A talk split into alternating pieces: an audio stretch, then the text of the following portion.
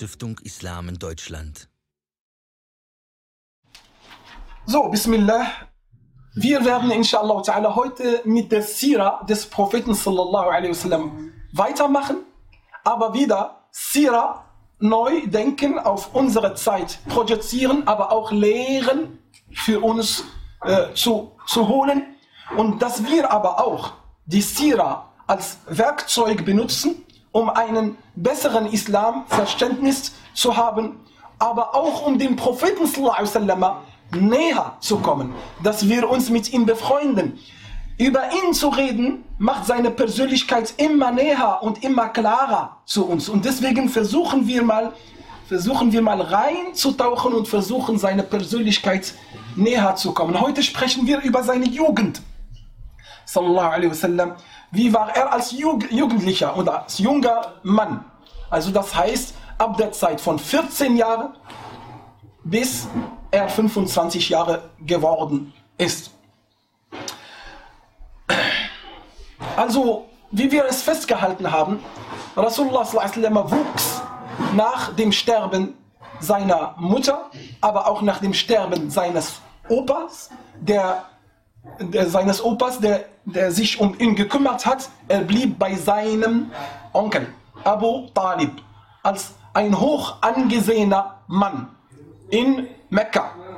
Und ich bitte, vergisst nicht, was ich euch damals gesagt habe. Hoch, äh, oder ich stelle das als Frage, damit ich gucke, ob, ob diese Information wirklich gespeichert wurde. Na, ja. Bei den Arabern, wie zeichnet sich das aus, dass jemand, also die, die edlen und die hoch angesehenen Stämme und Personen, wie erkennt man sie? Wir haben einen Maßstab. Gibt es jemanden, der da eine Antwort?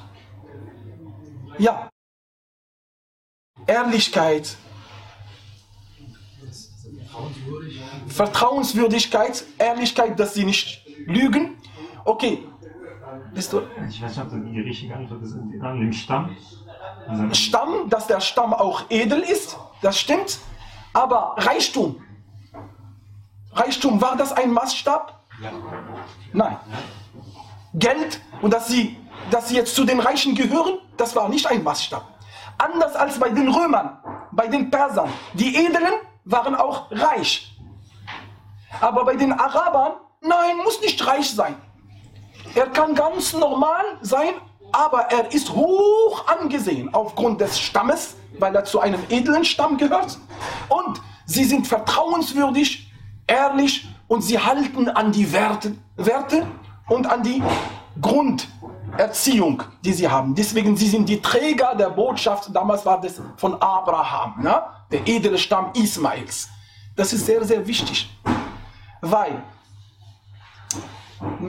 Reichtum war bei ihnen kein Maßstab, damit man sagt, Herr, der ist angesehen. Abu Talib, er war ein Händler. Und er war bekannt, dass er Handel, Karawane geschickt hat nach äh, Nahen Osten und er brachte zurück. Und sogar als Rasulullah zwölf Jahre alt war, er ging mit ihm zum ersten Mal in den Nahen Osten heute, was wir da, also in den Scham. Rasulullah ging in dieser Zeit und begann sozusagen diesen Beruf als Händler kennenzulernen direkt praxisorientiert mit seinem Opa. Und wir haben einen Hadith, den finden wir in allen Sira-Büchern. Aber wir finden das auch in den Hadith-Büchern, wie bei Imam al-Bayhaqi und bei Imam äh, al-Tabari, bei Imam al-Tirmidhi, in vielen Sunan-Büchern, dass Abu Talib, er nannte ihn immer mein Sohn. Und sie erzählen, dass er einmal bei ihm auf der, also zum ersten Mal bei ihm auf der Reise, der war zwölf Jahre alt, und dann auf dem Rückweg waren sie in einer Stadt namens Busra und sie haben eine, so ein Rast sozusagen gemacht, dass sie sich erholen und dann gab es dort ein bekannter Mönch namens Bahira und er war ein christlicher angesehener Mönch, der viel Wissen über die Schriften hat und der viel Wissen über die Prophezeiungen war. Und dieser Mann erwartete schon die Zeit der Erscheinung eines Propheten, weil in deren Schriften ist die Zeit, der Ort und die verschiedensten Merkmale dieses Propheten. Sie sagen, er war mit ihm und dann auf einmal begann Bahira auf den Propheten wasallam, unser, Prophet Muhammad wasallam, zu starren. Und er schaut auf ihn und schaut auf ihn und er begann ihn mal zu schauen und in, äh, in seinen Rücken zu gucken. Und dann sagt er zu Abu Talib, wer ist dieser Burschen für dich? Er sagte ihm, der ist mein Sohn. Er sagte ihm, ما هو بابنك وما ينبغي أن يكون أبو هذا الغلام حيا. Er sagt, das ist nicht dein Sohn und es kann nicht sein, dass sein Vater im Leben ist. Er sagt, er sagt, Huwa ibn Achi.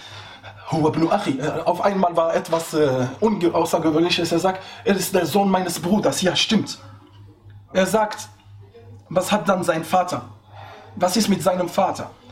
Er sagt ihm, Mata wa ummuhu hablabi. Er starb, als seine Mutter mit ihm schwanger war.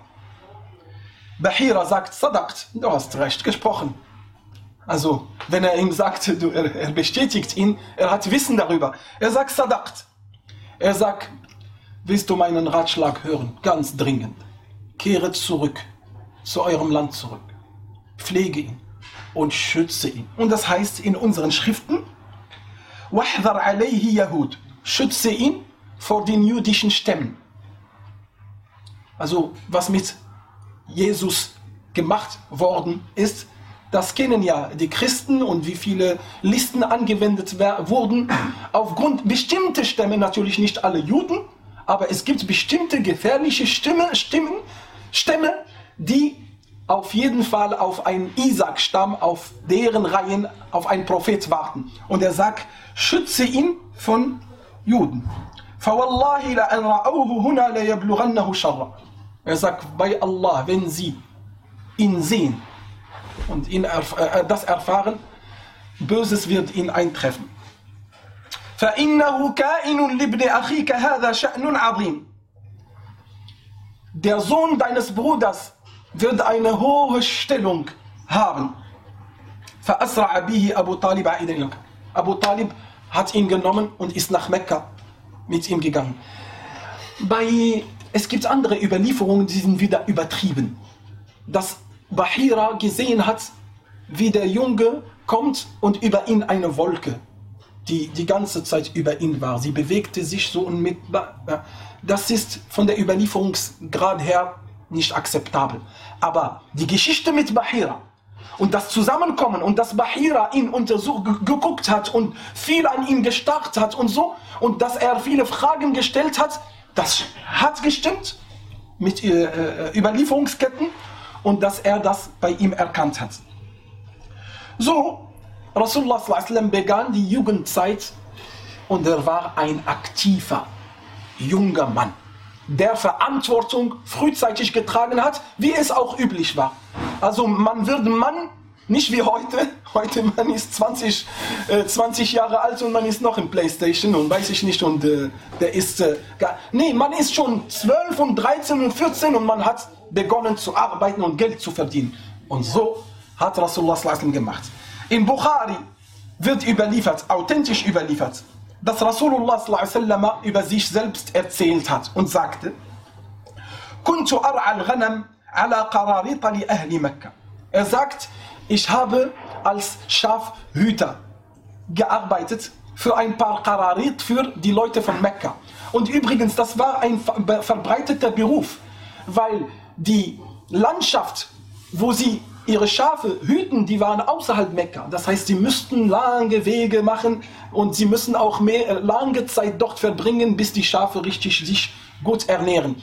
Und das hat Rasulullah gemacht über lange Zeit.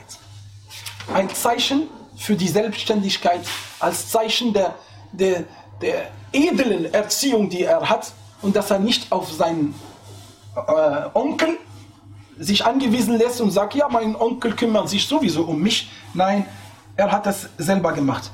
Und als junger Mann hatte er die gleichen Gefühle und Emotionen, die auch junge Menschen hatten.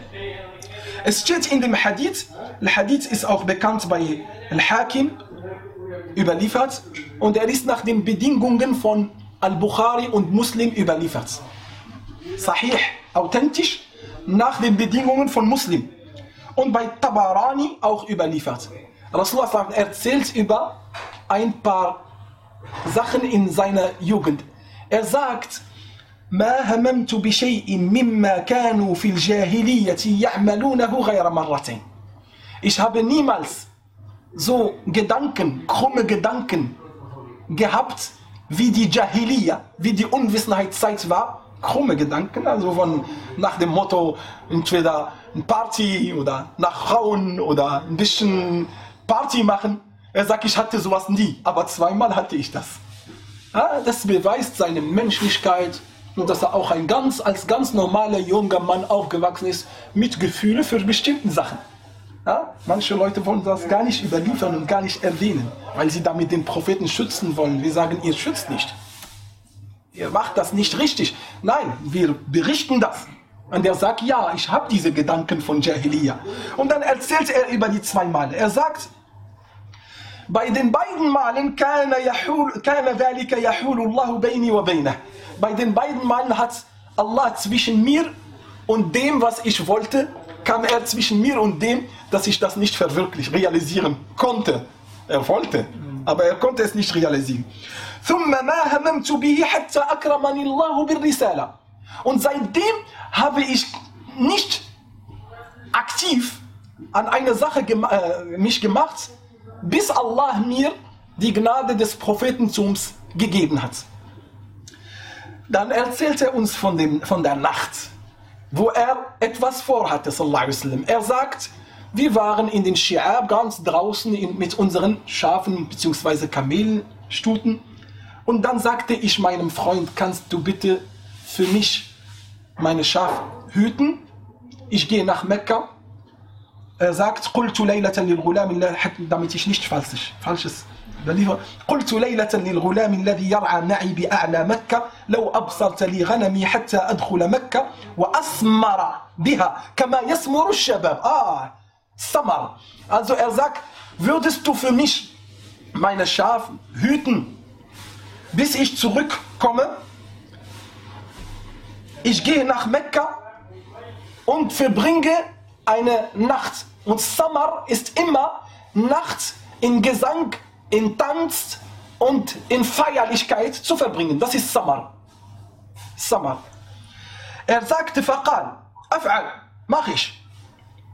فخرجت ich bin rausgegangen حتى إذا كنت عند أول دار بمكة سمعت عزفا ich bin rausgegangen bis ich Mekka also die ersten Häuser in Mekka erreicht habe dann hörte ich Musik فقلت ما هذا er fragt nach dem was gibt's heute welche Ereignis فقالوا عرس فلان ابن فلان dann sagen sie es ist eine Hochzeitsfeier von dem so und so der Sohn von so und so er hat die so und so geheiratet die Tochter von so und so so steht es in dem Hadith das war eine bekannte Hochzeit فجلست أسمع ich saß und dann begann ich zu hören er begann zu hören فضرب الله على أذني so schlug Allah das ist in Arabisch Allah schlug auf meinem Ohr, auf mein Ohr. Was heißt schlug? Ein Schleier. Schleier des Schlafens. فضرب الله على أذني فنمت dann habe ich geschlafen. فما أيقظني إلا حر الشمس.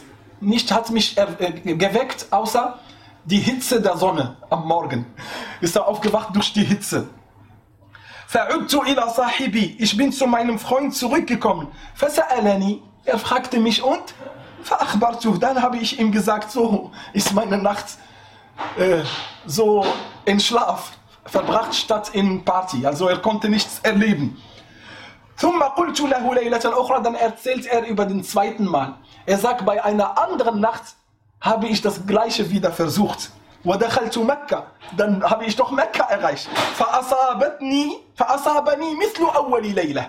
dann ist mir das gleiche passiert wie bei der ersten Nacht. ثم ما هممت بعده بسوء. Und nach diesen beiden Fällen habe ich nie etwas Schlechtes in dem Gedanken gehabt. Es scheint, wenn er sagt Bisu, es scheint, dass er etwas in den Gedanken hatte, dass er doch in Party geht und das, was die Jugendlichen auch machen. Dann holen sie sich ein Mädchen und vielleicht und machen sie und trinken sie oder er sagt, die beiden Male wollte ich, Allah hat das gehindert und danach bin ich niemals zu solchen Gedanken zurückgekommen, bis er Rasul geworden ist. Sallallahu. Also aus den beiden Sachen entnehmen wir erstmal Folgendes. Dass Rasulullah wasallam selbstständig aufgewachsen ist. Später hat er auch mit dem Handel weitergearbeitet. Und diese Selbstständigkeit ist eine gute Grundlage für das für das Prophetentum später. Denn es könnte ja heißen, dass die Propheten kommen, um Anhänger zu schaffen und danach angesehen zu werden und natürlich äh, Nutz, Nutzen, finanzielle, materielle Nutzen zu bringen. Und hier zeigt Allah subhanahu wa ta'ala für die Vorbereitung des Propheten, dass er von seinem Schweiß und dass er gerne gearbeitet hat, sallallahu alaihi wasallam, und dass er von niemandem Geld wollte, nicht mal, nicht mal von seinem Onkel. So. Äh, wir haben gesagt, er ist dann Händler geworden. Ja, er ist Händler geworden äh, und durch seinen Handel, man hat über ihn erfahren, er ist vertrauenswürdig und er ist aber auch, was Handel angeht, Experte geworden durch seinen Onkel natürlich. Äh, er hat dann bei Khadija bint Khuwailid gearbeitet. Eine hoch angesehene Frau von einem guten Stamm. Er hat bei ihr gearbeitet. Khadija war verheiratet mit zwei Männern. Äh, der erste äh, namens Atiq ibn Aid al-Taymi und der andere heißt Hind ibn Zurara. Ja, zwei Männer, die, die sie geheiratet haben vorher, aber sie waren dann nicht mit ihm. Sie hatte einen Sohn von Hind ibn Zurara. Äh, er hat bei ihr gearbeitet und man hat sie At-Tahira Al-Afifa genannt. Die reine, äh, wie heißt zurückhaltende haltende Frau. So wurde sie als, äh, also als, als Bezeichnung hatte sie. Und sie hat, äh, er hat bei ihr gearbeitet und äh, sie hat ihm einen jungen Mann an der Seite gestellt, der ist ein Sklave namens Maisara, au Maisura. Maisara, er musste ihn bedienen. Maisura aber, Maisara hat immer Khadija berichtet über den Propheten Als erstes, was er immer gemerkt hat, er hat gesagt, ich habe ihm immer sein Essen vorbereitet und wenn ich ihm das gab, in der Pausenzeit, wo er nicht, er sagt ihm, sitz dich, wo gehst du hin? Er sagt ihm, ja, das ist dein Essen. Er sagt, nein, wir essen zusammen. Und der Rasulullah bestand immer darauf, dass er mit diesem Sklaven zusammen ist. Und das hat ihn, er hat ihm so eine Nähe gegeben. Und äh, Maisara kam immer zu Khadija und er erzählte ihr über seine Vertrauenswürdigkeit und über seine Genauigkeit in seiner Arbeit und wie, wie er die Arbeit erfolgreich macht. Und Khadija hat schon gemerkt, bei der ersten, zweiten, dritten Karawane hat sie gemerkt, so viel Baraka und so viel Geld ist reingekommen und sie war sehr begeistert von der Person Muhammad. Er war 25 Jahre alt. Und sie war interessiert. Und das, die schlaue Frau ist diejenige, die ihre Heirat selber beantragt. Heute machen die Frauen das nicht. Ja? Außer jetzt in Europa, glaube ich, die europäischen Frauen haben da nichts dagegen. Aber bei uns, also in islamischen Ländern, nee, eine Frau muss, sie, sie muss beantragt werden. Sie muss ja, es geht nicht. Aber Khadija hat das anders gemacht. Sie wollte ihn heiraten und sie hat es auch dafür was getan. Sie hatte eine Freundin gehabt, sie heißt Nafisa äh, Bintu Munayya und sie hat ihr gesagt, ich möchte diesen Mann unbedingt heiraten. Würdest du mal dafür was tun? Dann äh, hat Nafisa mit dem Propheten sallallahu alaihi wasallam darüber gesprochen und er, er war einverstanden. Er war 25 Jahre alt, es steht fest, und sie war 40 Jahre alt. Und schon verheiratet zweimal. Er lebte mit Khadija, bis sie starb. Als alleinige Frau. Nochmal. Von 25, wann beginnt bei uns Männer die Zeit von, äh, von der Spitze, von sexuellen Bedürfnissen, von Begierden zu den Frauen? Ist das nicht so, dass das zwischen 25, sagen wir mal bis 50, das ist auch diese ganze Zeit. Das ist eine direkte Antwort für diejenigen, die nur in Schmutz angeln. Wie, wie die Fliegen. So sind sie für mich. Genau, sie, sie wollen irgendwie Muhammad als Shahwani, als Mann der Gelüste darstellen. Neun Frauen hatte er, guck mal, er hat nur Frauen geheiratet. Hallo, kommt mal runter. Von 25 bis er 50 geworden ist, hatte er eine einzige Frau, die er bewahrt hat, geliebt hat, hochgeschätzt hat und die ihm das Gleiche zurückgegeben hat. Wie alt war sie, als sie gestorben war? 65 Jahre alt. Wie war das? Wie alt war Rasulullah 51 Jahre alt, sagt man. Sie, sie war 65 und, und er war in der 51. Jahr. Also das heißt, von 25 bis 51 in der höchsten Topzeit der Jugend hat Rasulullah Treue. Er konnte eine Sklavin, zwei Sklavin, drei Sklavinnen, so wie es üblich war. Nein. Er hatte eine einzige Geliebte. Und er liebte sie. Und er hat das auch gesagt. Er hat sallallahu alaihi wasallam gesagt über Aisha radiallahu anha.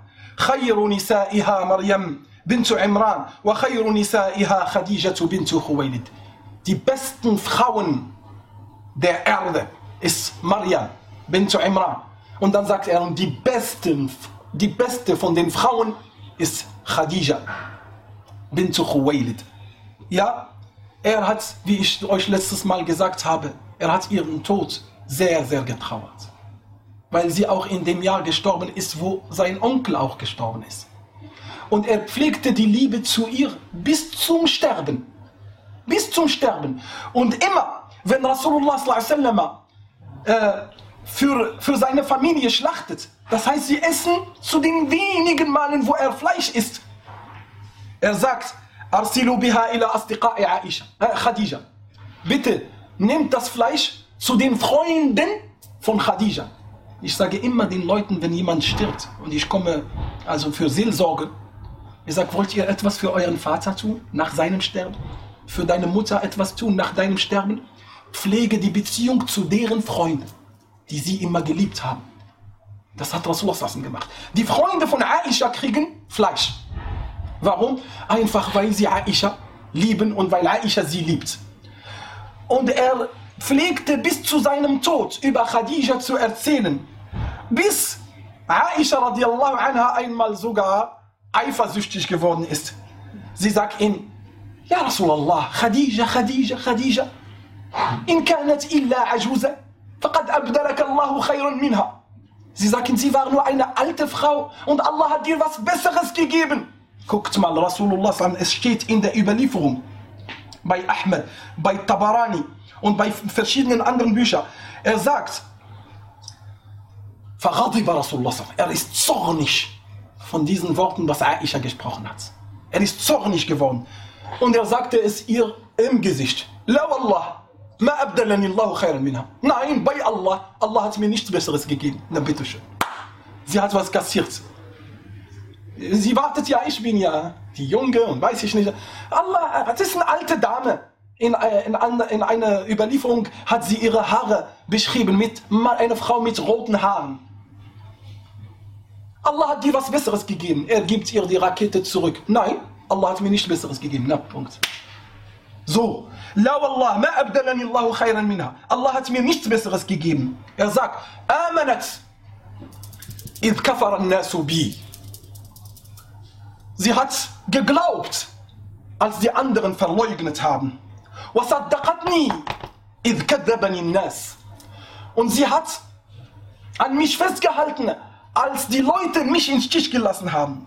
وَوَاسَتْنِي بِمَالِهَا إِذْ حَرَمَ النَّاسِ Sie stand mit Geld und mit Finanzen an meiner Seite, während die Leute mich gelassen haben. Und Allah hat mir Kinder von ihr gegeben und von keinem anderen, von keiner anderen Frau. Subhanallah, nur von ihr. Er hat nur von ihr die Kinder. Wir kommen inshallah zu seinen Kindern. Er sagt niemals. Und natürlich, Khadija war eine finanzielle Stütze für Rasulullah. Deswegen er konnte seinen Handel vergrößern, er konnte Alhamdulillah äh, äh, arbeiten mit ihrem Geld und sie war eine reiche Dame. Und eine Dame von hohem Stamm, min Austatil Qaum, sagt man, von den angesehenen Stämmen. Also kommen wir zurück zu der Heirat. Bitte lächerlich, haltet fest. Von 25 Jahren bis 21 Jahre alt hat bis 51 Jahre alt hat Rasulullah nicht geheiratet, keine mehr Ehe, Polygamie, aber auch keine Sklavinnen, wie es damals der Fall war, sondern er hatte treu eine einzige Frau gehabt. Und Rasulullah also äh, sah auf die Mehrehe nicht unbedingt positiv übrigens. Ja, obwohl das eine, äh, als äh, Ali ibn Abi Talib eine zweite Frau heiraten wollte, er kam zu Rasulullah Ali.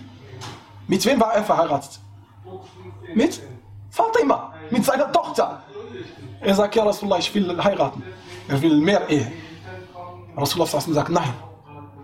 Tu'dini. Du machst mir, du schadest mir. Er sagt ihm, ja wie, Rasulullah? Er sagt, wenn meine Tochter gekränkt ist, dann bin ich auch gekränkt. Er sagt ihm, nein, heirat es nicht.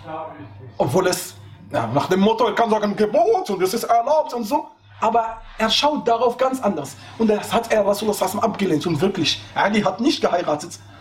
Erst als Fatima gestorben ist, erst hat er geheiratet. Und dann hat er viel geheiratet. Und es war ja üblich bei ihnen, dass sie viel heiraten. Ja, es war schon in Arabien, in arabischer Zeit, mit mehr Ehe war das üblich. Ja. So, also halten wir es fest. Wann hat Rasulullah geheiratet? Naja, 51 ist gestorben, dann sofort heiraten, ich brauche eine Frau. Nein, drei Jahre lang hat Rasulullah gar nicht ohne Frau geheiratet, nein, ohne Frau gelebt. Das heißt, bis 54 hat er dann Sauda geheiratet. Alle Frauen des Propheten sallallahu alaihi wasallam, außer zwei als er geheiratet hat, weil wir sagen, sie sagen ja Gelüste, Mann der Gelüste, Mann der sexuellen Begierden. Guckt mal, schauen wir auf die Frauen. Die waren alle alt, älter, verheiratet und haben Kinder. Und warum? Die Ulama haben das untersucht. Ibn Hajar al-Asqalani hat elf Hikam, Weisheiten, warum Rasulullah überhaupt diesen geheiratet hat. Nummer eins, als soziales Engagement von Propheten sallallahu alaihi wasallam für Frauen, die als Witwen mit Kindern bleiben.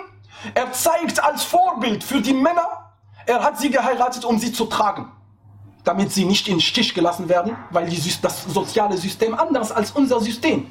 Das ist Nummer eins. Nummer zwei, er hat Frauen geheiratet von verschiedenen arabischen Stämmen.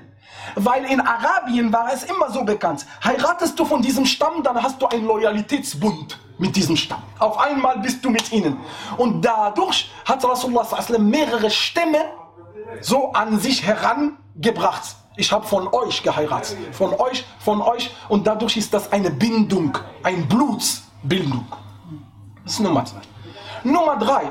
Rasulullah hat, geheiratet, hat Aisha geheiratet, als er 57 Jahre alt war oder 56.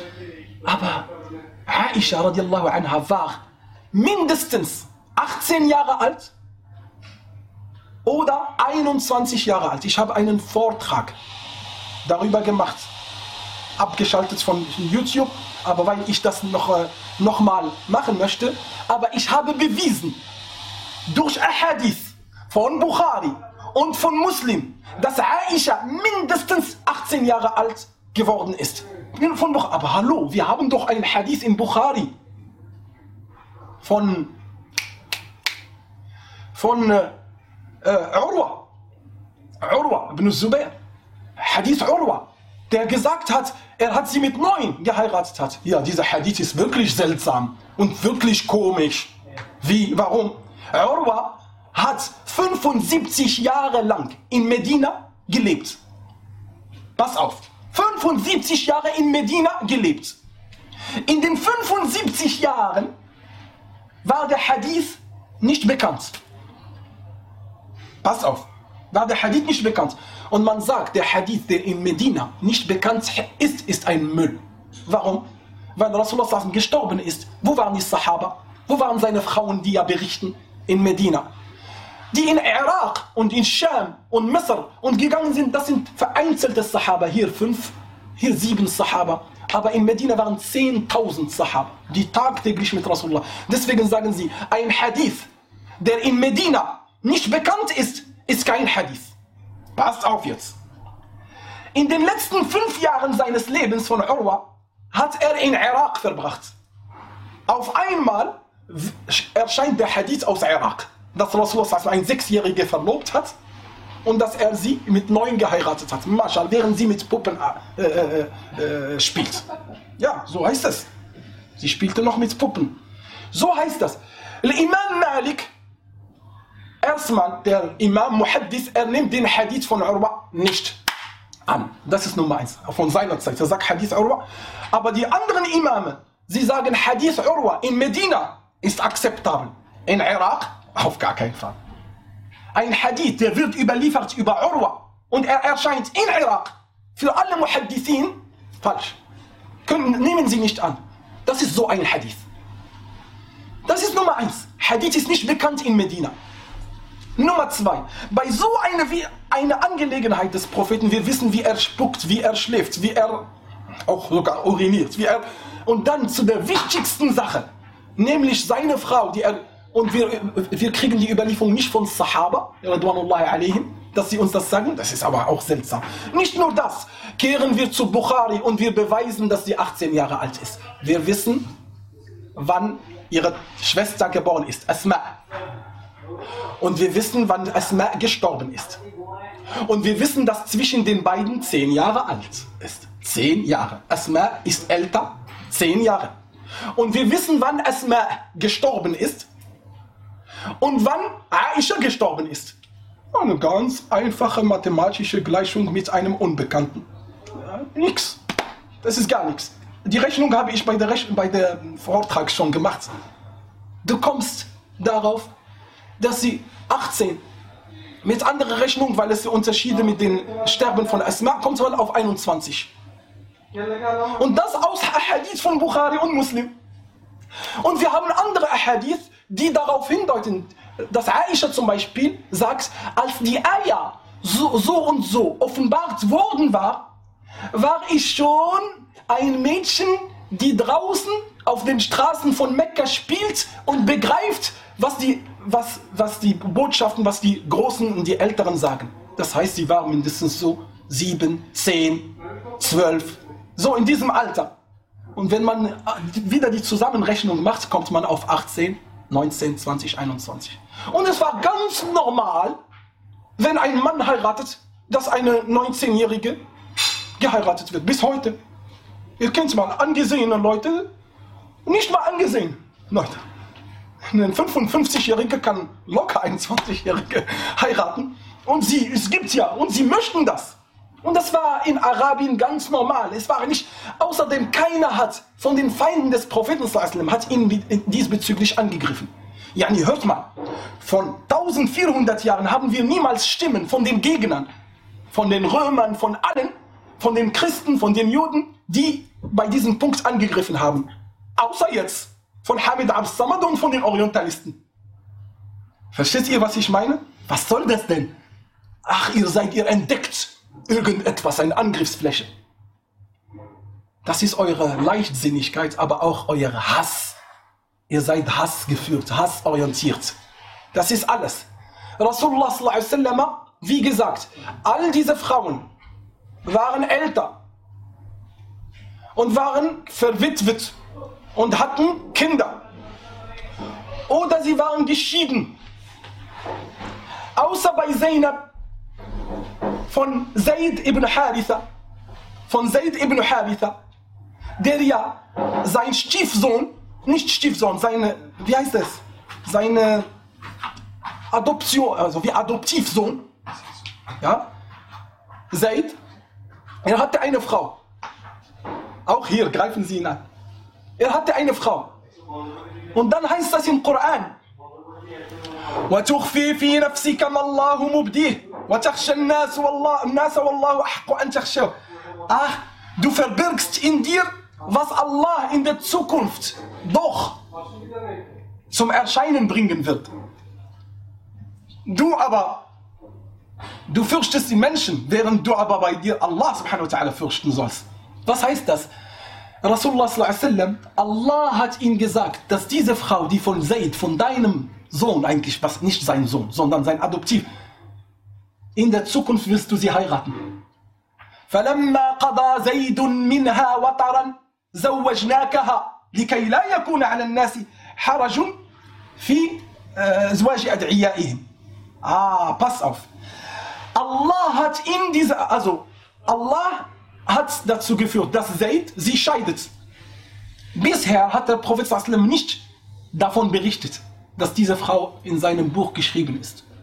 Weil er hat das immer versteckt. Immer wenn, wenn er reinkommt und er, er wusste, das wird seine zukünftige Frau. Aber er hat das immer versteckt. Aber als Zaid sie geschieden hat. Wir haben sie dir verheiratet. Guck mal, die arabische Sprache. Alles in einem Wort. Zawaja ist Verb. Na für Allah. Zawajna ka ha. Na ka ha. Allahu Akbar, das ist die, das, das. So, eine, so ein Meißeln der Worte kannst du in, in keiner Sprache finden. Das ist übrigens das, was Arabisch macht. Da ist der Verb, da ist der Nomen, da ist der, wie heißt das, Pronomen, Pronomen und das, so alle zusammen. Oder wie es heißt auch in einer anderen. Anulzi, anulzimukumuha. Anulzimukumuha wa antum laha. Sollen wir sie euch aufzwingen, während ihr sie, alles in einem Wort. Wir haben sie dir verheiratet. Und warum? Allah Ta'ala sagt warum. In Arabien, sie haben es abgelehnt, mal beinahe da, sich davon geekelt, dass die Väter später nach Scheidung die Frauen von deren Adoptivkindern heiraten. Keiner will das. Und in Arabien war das eine verbotene Sitte. Allah Ta'ala sagt, wir haben es deswegen gemacht, damit sie kein Bedrängnis in ihren Brüsten haben und dass sie wissen, das ist geboten. Es ist halal. Und der Prophet hat das in Praxis, weil er konnte das in Form von einer Eier. Es ist euch erlaubt. Keiner würde das machen, weil die Sitte ist fest verankert. Keiner würde so eine Frau heiraten. Aber Allah Ta'ala sagt, nein, wir haben es getan. In Praxisform. Er hat sie geheiratet, damit keiner ein Bedrängnis in seiner Brust fühlt. Ihr dürft diese Frauen heiraten. Ja? Einer war fürs Gebot. Und die einzige junge Frau überhaupt, die er hatte, Aisha radiallahu anha, er hat sie geheiratet mit 18 oder 21, Wallahi, für den, für den Islam. Denn Allah Ta'ala sagt im Koran, Ja Nisa al-Nabi, O ihr Frauen des Propheten, die Ayah von Ahzab, er sagte ihnen, وَاذْكُرْنَ مَا يُتْلَى فِي بُيُوتِكُنَّ مِنْ آيَاتِ اللَّهِ وَالْحِكْمَةِ Ihr sollt alles, was in euren Häusern an Gottes Worten und an den Weisheiten, die er von Propheten nimmt, ihr sollt das weiter berichten, nach außen transportieren. اذْكُرْنَ مَا يُتْلَى عَلَيْكُنَّ فِي بُيُوتِكُنَّ مِنْ آيَاتِ اللَّهِ وَالْحِكْمَةِ Aha! Sie sollen alles berichten, was der Prophet sagt und spricht. Und wisst ihr, Aisha hat über den Propheten, über sein Sterben lange Zeit gelebt. Die Zeit von Abu Bakr und die Zeit von Umar und die Zeit von Uthman und die Zeit von Ali und die Zeit von Hassan und sie geht weiter. All diese Zeit, was macht sie? Sie berichtet und gibt die Fatwas. Übrigens, die beste Mufti von Medina war die Frau. Und die beste und die erste, die den Propheten wasallam unterstützt hat bei seinem Prophetentum, war eine Frau. Ja? Und Aisha radiallahu anha hat Dutzende Jahre nach dem Sterben des Propheten wasallam immer Al-Hikmah. Deswegen wissen wir so vieles über ihn leisten, über seine Persönlichkeit, über wie er zu Hause war, über seinen Charakter, über alles erzählen, erzählt Aisha radiallahu anha. Also, er hat wegen der Stämme die Loyalitätsverbindung gemacht und er hat auch wegen sozialen, soziales Engagement, dass er den Leuten zeigt, die verwitweten, die geschiedenen Frauen, ihr sollt euer soziales Engagement zeigen, indem er sie nimmt. Und Rasulullah sallallahu alaihi wasallam hat diese zwei junge, also junge Frauen, Aisha war die jüngste.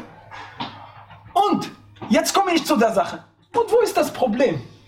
Wenn Rasulullah sexual gesund ist und er begehrt die Frau, ist das etwa eine Beschimpfung? Nein, das ist keine Beschimpfung. Alhamdulillah, gesund, sexual gesund. Er neigt zu, einer, zu Frau. Wo ist das Problem? Tut er das in Haram? Nein, er tut das in Halal. Wenn, wenn, wenn, dann hat er die zwei jungen Frauen und wir haben gesagt, warum. Und wir haben gesehen, dass die Zeit, wo Rasulullah eigentlich sexual so stark ist, das war die Zeit von, ein, von 25 bis 54 Jahre alt. Wäre er wirklich so, wie ihr ihn beschreibt, wäre er auffällig gewesen. Dabei, dabei war Rasulullah bodenständig und gleichgewichtet. Ja, und auch in der Zeit.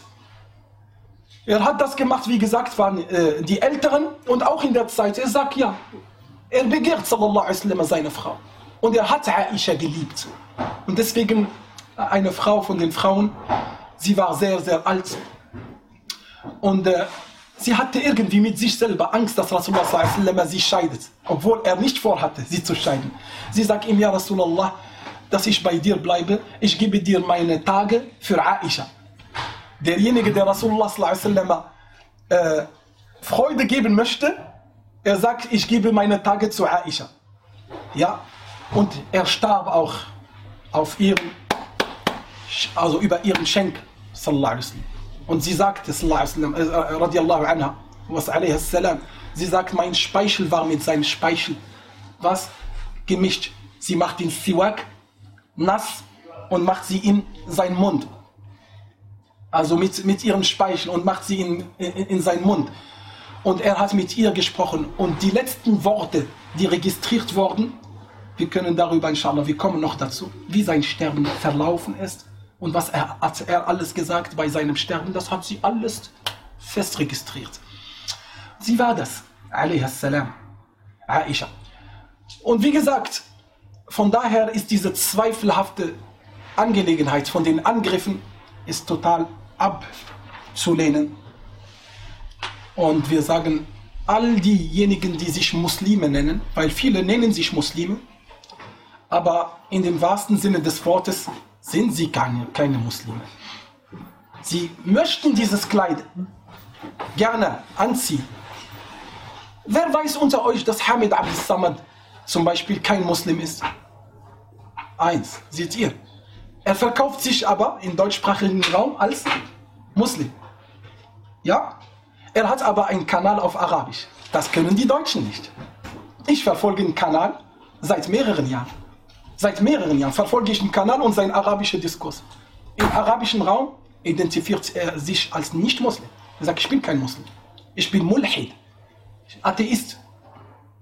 Ja, das kennen die Deutschen nicht. Aber wenn er in den Plattformen von, das sage ich auch in der Öffentlichkeit, das kannst du lassen, nicht schneiden. Nicht schneiden. Das sollen auch die Leute, die Deutschen, erfahren. Weil sie sagen, ja, das ist ja einer von den Muslimen, ja interessant. Oh, Kritik muss sein, ne? Warum nicht? Kritik, man muss doch frei sein und Meinung auch äußern. Ja, das tut er ja gut und so. Er ist nicht Muslim. Nicht nur ist nicht Muslim, er ist islamfeindlich sogar. Und ich kann es beweisen mit seinen Sachen. Er greift den Islam an. Er kritisiert Allah und den Koran und die Ayat des Korans. Und nicht wegen Kontext, oder ihm interessiert gar kein Kontext. Und er identifiziert sich nicht als Muslim, aber er zieht gerne das Kleid eines Muslims. Oder gestern Gurgi Abdul Hakim. Gestern schreibt er in seinem, in, sein, in, in seinem Beitrag. Er sagt, ja, der Koran und die kanonischen Schriften, Koran und die Sunna. Nee, Koran und Mohammed als Person darf man kritisieren. Ich sage, was meinst du? Ja, sagt, was ich meine, ja, Koran darf man kritisieren. Und dann bringt er Ayat, er will sie kritisieren. Ich sage ihm, hallo. Also ich habe dann alles gelöscht natürlich, aber ich sage es euch. Damit ist derjenige nicht mehr, das kann man nicht. Ein Deutscher, nicht Muslim, er würde mich jetzt als fanatisch und als äh, irgendwie verkrampft und so sehen, aber nach seinen Maßstäben. Nach seinen Maßstäben. Wenn er bodenlos ist, wenn er in allen Sachen frei ist, das ist seine Freiheit. Aber ich bin nicht frei. Ich habe mich entschieden, was Glauben angeht, nicht frei zu sein. Deswegen ist das die Hingabe. Ich habe mich dafür entschieden. Und Allah subhanahu wa ta'ala kritisiere ich. Hallo? Kritisierst du Allah? Und seine Worte kritisiere ich nicht. Und Rasulullah als Person kritisiere ich nicht. Aha, was, das klingt ein bisschen fanatisch. Ich kritisiere alles, was außer von Allah Ta'ala und Muhammad sallallahu kommt. Von den Gelehrten, von deren Verständnissen, ihre Interpretationen und alles, was zu diesen Büchern gehört. Ich kritisiere das. Ich kann. Kein Problem. Aber wenn etwas von Allah Ta'ala bestimmt wird, Allah ist da drüber. Und ich stelle nicht Allah zu Klagestuhl. Und auch Rasulullah als Person. In allen Sachen, was zur Religion gehört. Nochmal? In allen Sachen, was zur Religion gehört. Denn Rasulullah hat auch ein paar Sachen von den Dunya-Angelegenheiten gemacht. Und da hat er sich geirrt. Darüber reden wir nicht dass er sich zum Beispiel mit der Landwirtschaft nicht auskannte. Das weiß man, das hat er sogar festgestellt. Und dass er bestimmte Sachen nicht ist und nicht drin oder bestimmte Entscheidungen getroffen hat. Kein Problem, die nicht mit der Religion. Aber alle religiöse Inhalte, die uns erreichen müssen, sie sind absolut wahr absolut wahr, die uns erreicht haben. Und wenn er sich geirrt hat in den religiösen Angelegenheiten, so hat Allah ihn berichtigt. Und wir haben hier im Koran mehrere Sachen, wo Rasulullah ein Fatwa gegeben hat und das war falsch und dann hat Allah ihn berichtigt. Tue das nicht. Das war falsch. Das heißt, damit ist für mich jede Grundlage des Islam weg. Wenn du Allah kritisieren willst, weil jeder Religionszugehörigen er glaubt an die Absolutheit der Wahrheit, aber wir reden nicht über interpretationsbedürftigen Stellen. Darüber können wir streiten. Wer Recht hat so. Aber wir reden über die Botschaft Allahs. Und die Botschaft des Propheten. Natürlich glaube ich daran absolut. Und ich zeige die Hingabe und die Unterwerfung. Sonst ist das gar kein Glaube. Verstehen wir, was ich meine? Und so einer natürlich zieht auch das Kleid davon. Und dann wirft er mit äh, jetzt, genauso wie Hamid Abd Samad gemacht hat. Und das tust du. Und du sagst, ich bin Muslim. Und dann schreibt er äh, 6,25 oder 9,25. Die Sure 9,25. Und dann erzählt er die Ayah. Qatilul Ladina. Ja, bekämpft diejenigen, die nicht an Allah und an jüngsten Tag glauben und die nicht die Zakat entrichten von den Leuten der Schrift, bis sie die Jizya geben. Ja, geh mal bitte und lerne mal den Offenbarungsanlass erstmal. Und es geht hier nicht um Juden und Christen allgemein, sondern es geht um ein, um zwei Gruppen, die sich mit den Römern gegen Friedensvereinbarung in Arabien und sie haben sich mit den Römern zusammen und sie haben sich ausgestattet für einen Angriffskrieg und sie waren gerade dabei und der Koran redet über sie. Aber du, du nimmst die Leute der Schrift, ach so, Juden und die Christen, bekämpft sie alle. Nein, nein, nein. Offenbarungsallah spricht über zwei Stämme, die sich mit den Römern in einer schwierigen Zeit zusammen gemacht haben, um die Muslime anzugreifen und sie haben damit angefangen. Aber er will gar kein Offenbarungsallah hören. Er will gar nicht den Kontext hören. Er will, nee, er hat gesagt, Leute der Schrift, Leute der Schrift. Mit die, mit die, und dann nennt er sich ein Islam-Experte. Der Islam-Hasser wäre genau richtig, nicht Islam-Experte. Und so viele Islam-Experten sind es, sind sie es nicht. Das kann ein Theologe gleich, gleich und sofort sehen. Wie derjenige argumentiert, wie er über ein Phänomen spricht, sofort. Äh, äh, Note 6, weg. Hast mit Theologie überhaupt nichts zu tun. Du hast null Ahnung, oberflächlich. Aber trotzdem, er wird eingeladen als Islam-Experte. Dabei muss es stehen, Islam-Hasser. Soll unten stehen. Islam-Hasser und Feind. Das kann man machen. Das war es nochmal. War für mich wichtig, dass wir das mit der Ehe des Propheten äh, abschließen. Und äh, inshallah, nächste Woche fangen wir dann richtig an mit dem Propheten zu. Das heißt, mit Wahi, mit der Offenbarung. Sechs Monate vor der Offenbarung sind, ist dem Prophet vieles geschehen, was außergewöhnlich war. In seinen Träumen, in dem, was er gesehen hat, sechs Monate davor. Und dann ging es mit, mit der, in, in der Höhle, mit der Offenbarung. Bis hier, Barakallahu fikum, für das Gute zu hören. Wenn es äh, Fragen gibt, könnt ihr gerne stellen. Oder wenn es eine Ergänzung oder eine Bemerkung gibt, gerne. Inshallah.